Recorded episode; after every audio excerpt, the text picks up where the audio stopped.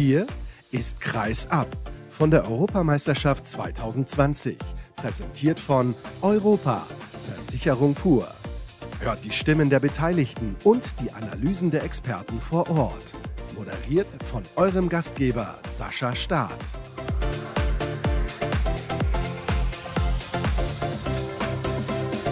Zum letzten Mal aus Trondheim sprechen wir bei dieser Handball-Europameisterschaft über die deutsche Mannschaft und alles, was so drumherum los ist. Bei mir sitzt Florian Nass. Ich kann zu diesem Zeitpunkt übrigens noch nicht sagen, wer sonst noch alles in dieser Sendung mit dabei ist. Das hört ihr dann natürlich gleich. Und ja, Florian, wenn wir uns so umgucken, 49 Gates gibt es hier in Trondheim an diesem Flughafen und ich habe das Gefühl, fünf hätten auch ausgereicht. Ja, das stimmt, das habe ich ja auch gedacht. International und National Gates und man läuft ewig lange, man kommt sich fast vor wie in Frankfurt, dabei ist Trondheim eigentlich ziemlich übersichtlich und so, ja. Hat mich auch überrascht, stimmt. Was mir aber gefällt, hier ist überhaupt gar keine Hektik. Das ist sehr, sehr erstaunlich. Die Skandinavier sind alle so gelassen, sind alle sehr, sehr freundlich. Ich habe auch das Gefühl, diese Freundlichkeit ist sehr ehrlich. Vielleicht sind sie alle so gut ausgeschlafen. Also was mir hier ein bisschen auf den Zeiger geht, zu dieser Winterzeit zumindest, ist diese ewige Dunkelheit. Aber vielleicht entspannt das auch die Menschen. Ich weiß nicht, ob das einen Zusammenhang hat, aber du hast natürlich total recht. Ja, egal ob an der Einlasskontrolle in der Halle, beim, keine Ahnung, Getränkeverkauf hier am Flughafen, total relaxed, können wir uns eine Scheibe abschneiden. Das wäre schön, wenn wir in Deutschland auch so entspannt wären. Aber die Skandinavier haben, glaube ich, ein ganz schönes Leben. Kann man nicht meckern. Trondheim auch eine sehr, sehr schöne Stadt. Aber davon haben wir nicht so viel gesehen. Oder warst du mal unterwegs? Ich habe gestern Morgen mal vor dem deutschen Spiel ein bisschen die Stadt angeschaut. Ich war ja schon mal hier, 2008, die Europameisterschaft auch hier. Ich hatte aber irgendwie überhaupt keine Erinnerungen mehr. Das habe ich mal ein bisschen aufgefrischt, mal zwei Stunden durch die Luft gelaufen. Normalerweise verlasse ich irgendwie Hotelzimmer und Pressezentrum relativ selten bei so einer Meisterschaft, weil ich mich ganz gern dann richtig reinstürze. Lese irgendwie auch keine Bücher und schaue mir selten was Kulturelles an von den Städten. Nicht, weil es mich nicht interessieren würde, sondern einfach, weil ich für mich entscheide dann, so, ich bin hier zum Arbeiten und dann stürze ich mich da rein. Das kommt meistens viel zu kurz, sich mal was anzuschauen. Aber gestern Morgen habe ich mir mal zwei Stunden genommen. Also, wenn die Journalisten müde sind, wie sieht es da mit den Spielern aus? Die wirken ja auch ein bisschen müde, zumindest geistig. Ist doch klar, wenn du immer im gleichen Umfeld bist. Ja, gleiches Hotel, gleiche Gesichter. Wir machen gerade was, ja. Ja, kein Problem. Natürlich kannst du dich zu uns setzen. Kollege Andreas Kramer. Ich glaube, dass einem das nach einer gewissen Zeit, dieser immer gleiche Trott, ja, Training, Essen, Video, Gespräche, gleiche Gesichter, dass einen das auch ermüdet, auf jeden Fall. Werde ich übrigens mal beobachtet beim Kommentieren auf der Tribüne. Der stellt fest, du bist sehr emotional mit dabei, auch mit deiner Körpersprache. Warum bist du denn emotionaler als die Spieler momentan? Oh, das weiß ich nicht, ob ich emotionaler als die Spieler bin. Aber mich fasst der Sport sehr an. Also Handball begleitet mich mein ganzes Leben. Das ist immer Thema gewesen bei uns zu Hause. Alle meine drei Brüder haben Handball gespielt, unser Vater hat Handball gespielt. Mich packt dieser Sport schon immer sehr. Auch selbst als Spieler war ich leider manchmal ein bisschen drüber, emotional, ja, so meckern und so, Mitspieler ankacken. Ich kann da nicht aus meiner Haut raus, aber es hat auch einen Sinn und einen Zweck, körperlich aktiv zu sein und nicht versunken in seinem Stuhl zu hocken. Weil wenn der Körper sich mitbewegt, spricht auch die Stimme anders. Das ist bei der Tour de France nicht anders, auch beim Fußball nicht anders. Aber beim Handball kommt es eben durch diese tiefe emotionale Bindung zu dem Sport noch ein bisschen mehr zum Tragen.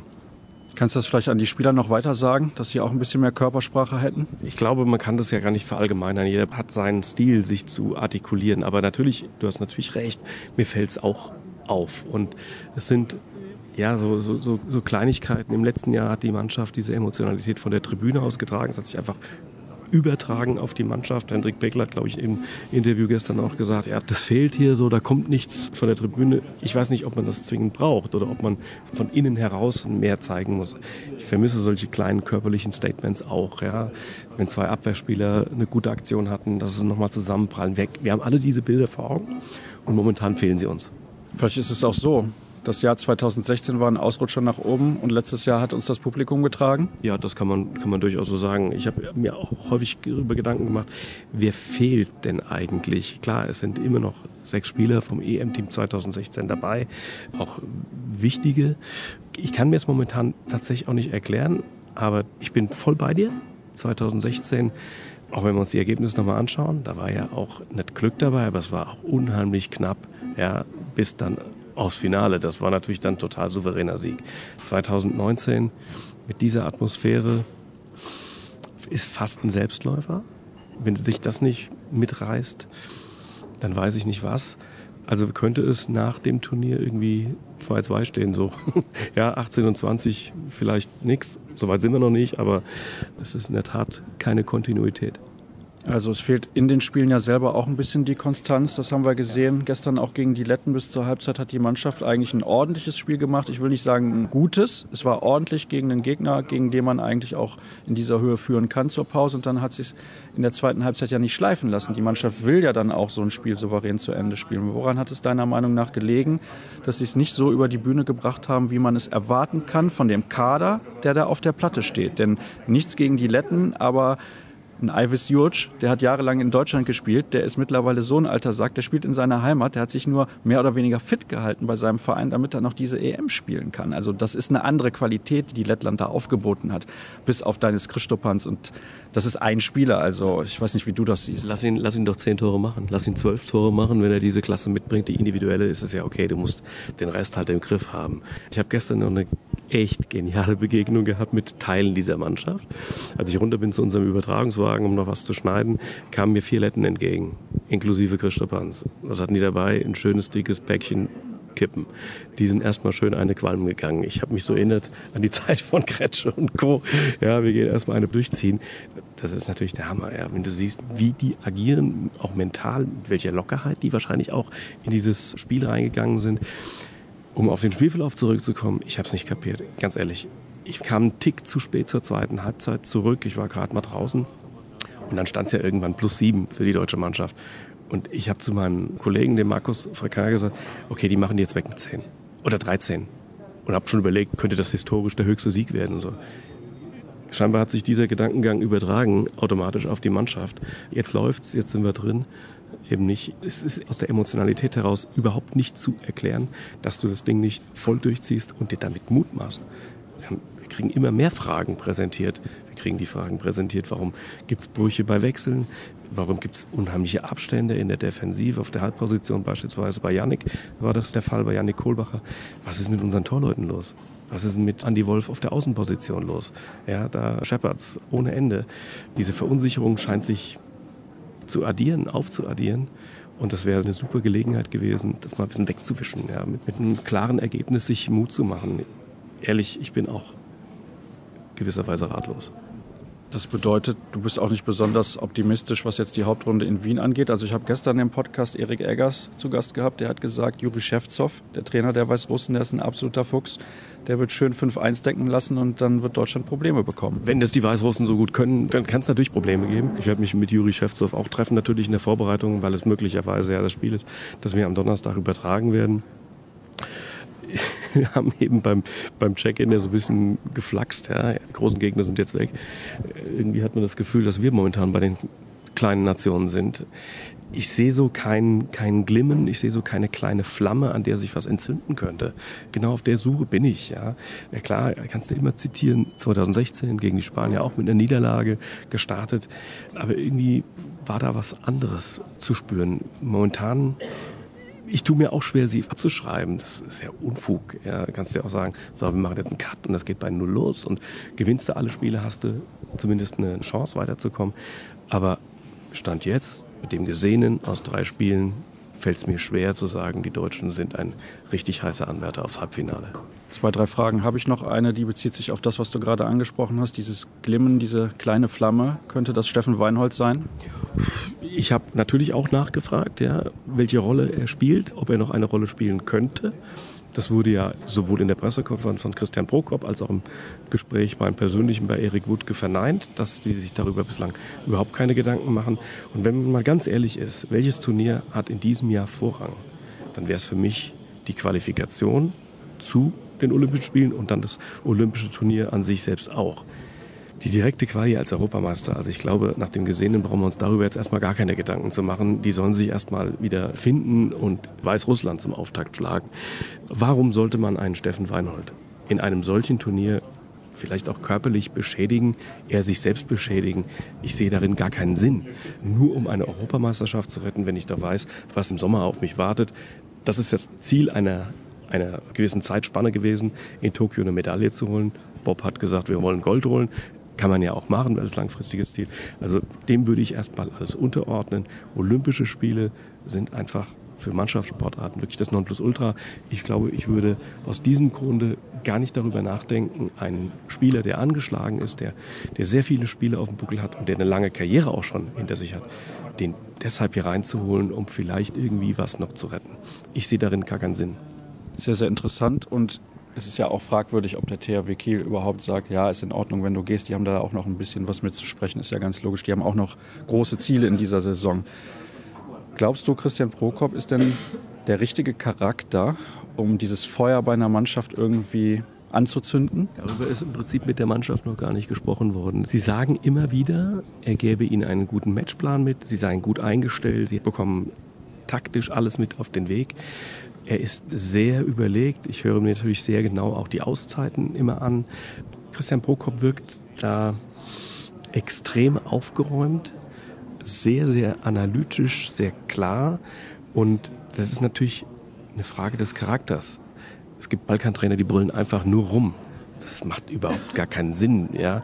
Und vielleicht ist das momentan ein bisschen zu wenig, weil es gäbe genug Ansätze, emotionaler zu sein. Ich weiß aber nicht, ob es seine Art ist, Menschen so zu erreichen. Ich könnte mir aber durchaus vorstellen, dass er gestern bei dem Spiel gegen die Letten, vor allem in der Schlussphase, zwar sehr sachlich die Ansprache hält, aber die Faust richtig angespannt in der Hosentasche hat. Und dann ist halt auch die Frage, wenn das so ist und sein Charakter so ist, ob er dann derjenige ist, der diese Mannschaft überhaupt auf das Niveau bringen kann, was sie braucht emotional, um dann auch sportlich erfolgreich zu sein. Ja, das ist, ist das ist wahnsinnig schwer. Das bräuchte eine, eine große Ehrlichkeit seitens der Spieler. Ich glaube, das ist für uns ganz schwer einzuschätzen. Du willst wahrscheinlich darauf hinaus, ob er überhaupt noch der Richtige ist für diese Mannschaft. Ich glaube, das fragen sich sehr viele Zuschauer auch bei der Beobachtung. Völlig richtigerweise zieht er natürlich ins Kalkül, welche Mannschaft ihm zur Verfügung steht und welche Spieler ihm fehlen. Ich glaube, man hätte das viel früher kommunizieren müssen. Ja, weil so steht weiterhin als Ziel, wir wollen ins Halbfinale. Ja, und jetzt kommen so nach und nach die Erklärungsversuche, die Entschuldigungen auch, warum das möglicherweise nicht klappen würde. Es war Timing her früh genug abzusehen, dass das schwierig wird mit dieser Mannschaft. Reduziert das doch das Ganze. Ja. Ich bin natürlich auch immer dafür, sich Ziele zu setzen, aber sie müssen in gewisser Weise realistisch sein. Und momentan erscheint mir das natürlich auch unter dem Eindruck des Gesehenen nicht gerade realistisch zu sein, vom Halbfinale zu reden.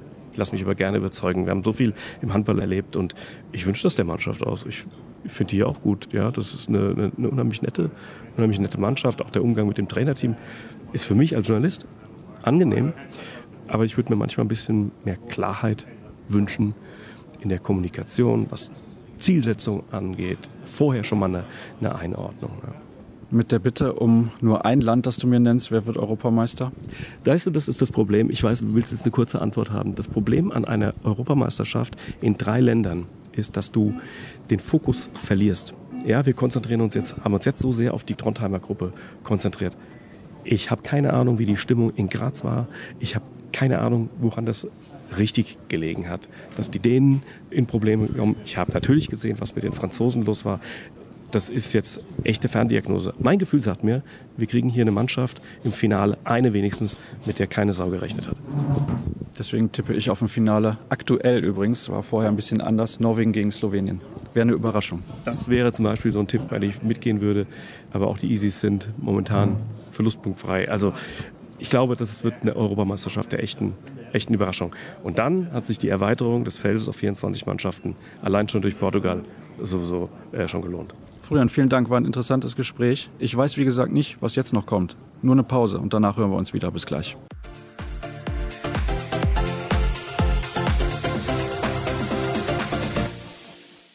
Ich habe es eben gesagt, ich wusste nicht genau, wer noch heute bei mir in der Sendung ist.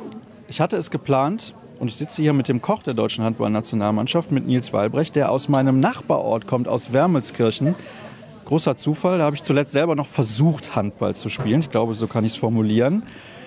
Und du bist der einzige Koch von allen 24 Nationalmannschaften. Das ist ja nicht nur in dem Sinne was Spezielles, sondern es ist auch speziell für so einen Verband zu kochen. Vielleicht kannst du mal erzählen, woher das überhaupt kommt, wie der Kontakt zustande gekommen ist und was du eigentlich normalerweise machst in deinem Alltag. Ja, herzlich willkommen, ich bin der Nils und ich habe eine Kochschule in Dortmund und da ist der Weg halt nach Dortmund zum DHB sehr nah. Die haben bei uns eine Veranstaltung gemacht Und daraufhin habe ich mich beworben als Koch, da ich eine Ausbildung zum Ernährungsberater noch zusätzlich abgeschlossen habe. Und so haben die mich dann genommen. Ich durfte einmal vorkochen. Das war am Tag des Handballs im Oktober. Und jetzt bin ich dabei. Hast du dir da damals was Spezielles ausgedacht oder hast du einfach nur das gemacht, was du kannst? Genau, ich habe das gemacht, was ich kann. Es geht natürlich darum, dass man die Fette beachtet, dann die Eiweiße, die man zu sich nehmen sollte als Spitzensportler. Und natürlich die Kohlenhydrate dürfen nicht fehlen. Wenn man Tour de France schaut und den Radsport verfolgt, da kriegt man dann immer mit, die essen abends teilweise einfach nur Nudeln ohne alles, Reis ohne alles, vielleicht sogar über die ganze Zeit hinweg. Also das ist da sehr, sehr extrem. Was ist denn wirklich gute Ernährung für einen Handballer? Also speziell eine gute Ernährung für einen Handballer kann man grob gar nicht sagen. Also ich denke, dass jeder Mensch sich gesund ernähren sollte. Und vor allen Dingen ist viel wichtiger, dass man das Eiweiß aus Hülsenfrüchten, aus dem Fleisch zu sich nimmt und natürlich halt gesunde Fette aus Fisch, aus der Avocado und gute Öle verwendet, zum Frühstück zum Beispiel, ein Leinöl mit ins Müsli reinmacht. Dadurch werden einfach die Zellen quasi geschützt und dadurch ist das Verletzungsrisiko ein bisschen minimiert und das ist mein Job. Kamen da viele Fragen aus der Mannschaft, weil du vielleicht Dinge gemacht hast, die vorher so noch nie gemacht wurden?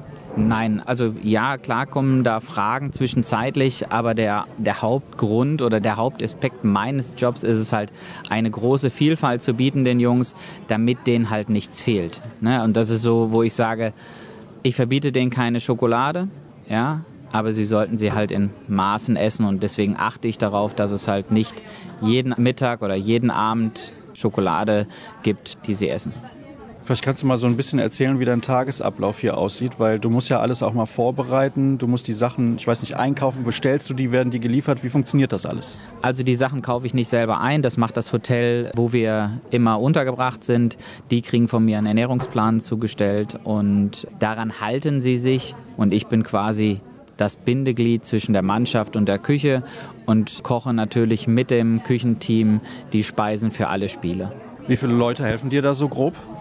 Also jetzt hier in Norwegen, das ist ein Riesenhotel gewesen. Da haben wir insgesamt 36 Köche gehabt, die aber über den ganzen Tag verteilt waren. Weil in Österreich, in Österreich sage ich, in Norwegen darf man halt nur wirklich acht Stunden arbeiten, danach muss man gehen. Also das ist hier wirklich ganz extrem. Also nicht wie in Deutschland sehr häufig handgehabt in der Gastronomie, wo man halt auch mal einen 10, 11, 12 Stunden Tag hat. Das ist hier in Norwegen schon sehr, sehr gut geregelt und deswegen ist das Küchenteam halt sehr, sehr groß. Man muss das Frühstück abdecken, man muss das Mittagessen abdecken und halt auch das Abendessen, weil wenn man nach dem Spiel wie gestern Abend erst um 21 Uhr nach Hause, also ins Hotel reinkommt, ist es halt schon schwierig, sonst mit acht Stunden hinzukommen. Wo du das gerade ansprichst, das ist sehr, sehr interessant. Die Hörer werden es wissen, ich begleite auch Borussia Dortmund journalistisch und da ist es so, wenn man die Spieler aus der Mixzone nach dem Spiel nach Hause gehen sieht, die haben häufig so ein Plastikschälchen, da ist irgendwie was zum Essen drin, was sie sich dann zu Hause wahrscheinlich warm machen. Was ist denn so spät dann noch ein vernünftiges Essen? Man hört ja dann immer wieder, ja, vielleicht doch nicht die Nudeln essen dann noch mit einer schweren Soße. Also die Jungs kriegen direkt in der Kabine, kriegen die sofort einen Shake. Da möchte ich halt nur grob sagen, was drin ist, weil wenn andere Nationen zuhören, können die das übertragen. Also da ist eine Milch drin, da sind Haferflocken mit drin und Obst. Und das kriegen die quasi als Smoothie nach dem Spiel direkt, um halt Kohlenhydrate sofort aufzufüllen oder den Kohlenhydratspeicher sofort aufzufüllen und ja, halt ein paar Vitamine sofort. Was gibt es dann hinterher im Hotel vielleicht noch oder ist es eventuell sogar besser, dann gar nichts mehr zu sich zu nehmen? Doch, doch. Also die Spieler essen auch ganz normal dann im Hotel. Es gibt immer ein Salatbuffet, wo ich davon halt abrate, dieses abends zu essen, weil es halt einfach zu lange im Magen, also der Magen einfach zu lange dafür arbeiten muss, bis er es verdaut hat. Und deswegen, aber das soll jeder Spieler so für sich entscheiden. Ich habe das am Anfang einmal erzählt, dass man da besser schlafen kann, wenn man eine warme Suppe gegessen hat, als wenn man einen Salat gegessen hat. Aber die haben halt die Möglichkeit, auch einen Salat abends zu kriegen. Das ist überhaupt gar kein Problem. Ich habe da ein Video gesehen mit Kai Hefner, der hat gesagt, super, wir haben Koch dabei, das schmeckt immer fantastisch. Haben die spezielle Wünsche auch schon mal geäußert oder bekommst du mit, dass irgendwelche Sachen besonders gut schmecken, die sind dann plötzlich leer gegessen und du musst dann nochmal irgendwie Nachschub liefern? Ja, also das war natürlich, wo Kai die Nachricht da, das war für mich einfach großartig, dieses wirklich dann nochmal so zu, so zu bestätigt bekommen und für mich war das einfach grandios. Es ist für mich ein Traum, dabei zu sein. Die Spieler sind alle unglaublich nett und wenn es denen nicht schmeckt, sagen sie das. War es bisher erst einmal bei meinem ersten Tag quasi passiert ist. Da habe ich halt Orangenzesten mit ins Tiramisu reingemacht und da sagten sofort alle Spieler, Nils, das ist ein absolutes No-Go, bitte nicht nochmal. Und seitdem halte ich mich an sowas und von daher, die Jungs sind glücklich, ich bin glücklich und von daher alles gut. Weißt du denn, was ihnen besonders gut schmeckt? Ja, der Tobi isst zum Beispiel unglaublich gerne Mais, aber das weiß jeder. Und deswegen achte ich darauf, dass es das in jedem Hotel gibt. Und wenn ich es mal vergessen habe, kommt er aber auch zu mir und sagt, Nils, haben wir doch irgendwo Mais? Und dann ist es überhaupt kein Problem, dieses zu besorgen. Ist denn Mais so gesund? Für ihn ja. okay, das war eine sehr, sehr diplomatische Antwort. Du hast gerade schon so ein bisschen angedeutet, dass das für dich natürlich hier eine sehr spezielle Erfahrung ist. Wie nimmst du das so wahr? Hattest du überhaupt eigentlich mal die Möglichkeit, auch ein Spiel in der Halle zu sehen? Oder bist du dann am Arbeiten? Du hast eben gesagt, man muss sich ja den ganzen Tag um irgendwelche Mahlzeiten kümmern. Alle arbeiten nur acht Stunden, aber du wahrscheinlich ein bisschen mehr. Das ist richtig. Also ich durfte gestern das Spiel gegen Lettland sehen und das ist natürlich für mich ein Riesentraum gewesen, dabei zu sein. Und jetzt hoffe ich einfach, dass es so weitergeht und wir hoffentlich ins Halbfinale kommen und das werde ich mir definitiv anschauen dann nochmal und dann natürlich das Finale, wo es hoffentlich hingeht, werde ich mir auch angucken. Bist du denn generell eigentlich Sport oder vielleicht sogar speziell Handball interessiert gewesen? Weil in Wermelskirchen, wo du ja herkommst, ist Handball eigentlich schon eine große Nummer. Ja, ich habe selber in Wermelskirchen Handball gespielt, aber das ist halt auch jetzt schon 20 Jahre her und da musste ich mich damals entscheiden, eher Handball oder eher Kochen und ich habe mich fürs Kochen entschieden. Ich glaube, das kann ich auch deutlich besser. Naja, also wir wissen nicht, wie du Handball spielst. Kochen kannst du auf jeden Fall relativ gut, sonst hättest du diesen Job nicht bekommen. Ja, ich muss noch mal gerade schauen, was ich so an Stichworten aufgeschrieben habe. Ach ja, Regeneration und auch Veränderung. Also Regeneration ist ja ganz, ganz wichtig für die Spieler. Was wäre denn so der perfekte Weg, um optimal zu regenerieren? Boah, das ist eine ganz, ganz schwierige Frage, um perfekt zu regenerieren. Natürlich gehört da viel Schlaf auch dazu, die Massage gehört dazu, das Essen gehört dazu. Also es sind viele Faktoren, die dazu beitragen, um perfekt zu regenerieren. Wie viel jetzt wirklich die Ernährung dabei, die Regeneration beeinflusst, kann ich schlecht sagen. Ich würde auf jeden Fall sagen, sie trägt dazu bei, weil es einfach gesellig ist, länger sitzen zu bleiben. Die Jungs haben mehr Spaß am Essen und auch wenn es nur eine Kopfsache ist, auch die trägt zur Regeneration bei. Und was hast du verändert im Vergleich zu vorher? Also war dir bekannt, wie der DHB vorher gekocht hat und war dir dann auch sofort klar, was du vielleicht verändern möchtest? Also es gab ja bis dato noch nie einen Koch, der mitgereist ist und deswegen hatte ich halt keine Vorgaben vom DHB bekommen. Die haben gesagt, Nils, du wirst es schon richtig machen. Und ich habe bisher kein negatives Wort bekommen oder keine Anmerkung, das wollen wir haben oder das wollen wir haben, weil es gibt halt auch Belohnungstage, wie zum Beispiel gestern, da gibt es halt auch mal einen Burger, was überhaupt nicht das Problem ist, weil sie halt jetzt wirklich drei Tage haben, wo sie kein Spiel haben. Und da kann der Körper auch mal so einen Burger gut verdauen. Und ab morgen gibt es dann wieder, also ab heute Abend, sorry, gibt es halt wieder normales und gesundes Essen. Das ist doch auch schon die Belohnung. Aber das nach so einer Leistung, lieber Nils, da müssen wir nochmal ja. drüber sprechen, ob wir das in Zukunft wieder so handhaben dürfen. Trotzdem, herzlichen Dank, dass du mir zur Verfügung gestanden hast. Und ja, wer kochen lernen möchte, der kann ja nach Dortmund in deiner Kochschule kommen. Sehr, sehr gerne. Und das soll es dann gewesen sein mit der heutigen Ausgabe. Ich glaube, wir haben lang genug miteinander gesprochen, auch eben noch mit dem Kollegen Florian Nass von der ARD. Das habt ihr ja bereits gehört. Alle weiteren Infos gibt es wie gehabt unter facebook.com slash kreisab, bei Twitter at kreisab.de sowie bei Instagram unter dem Hashtag und Accountnamen kreisab. Morgen gibt es dann die erste Sendung aus Wien. Bis dann.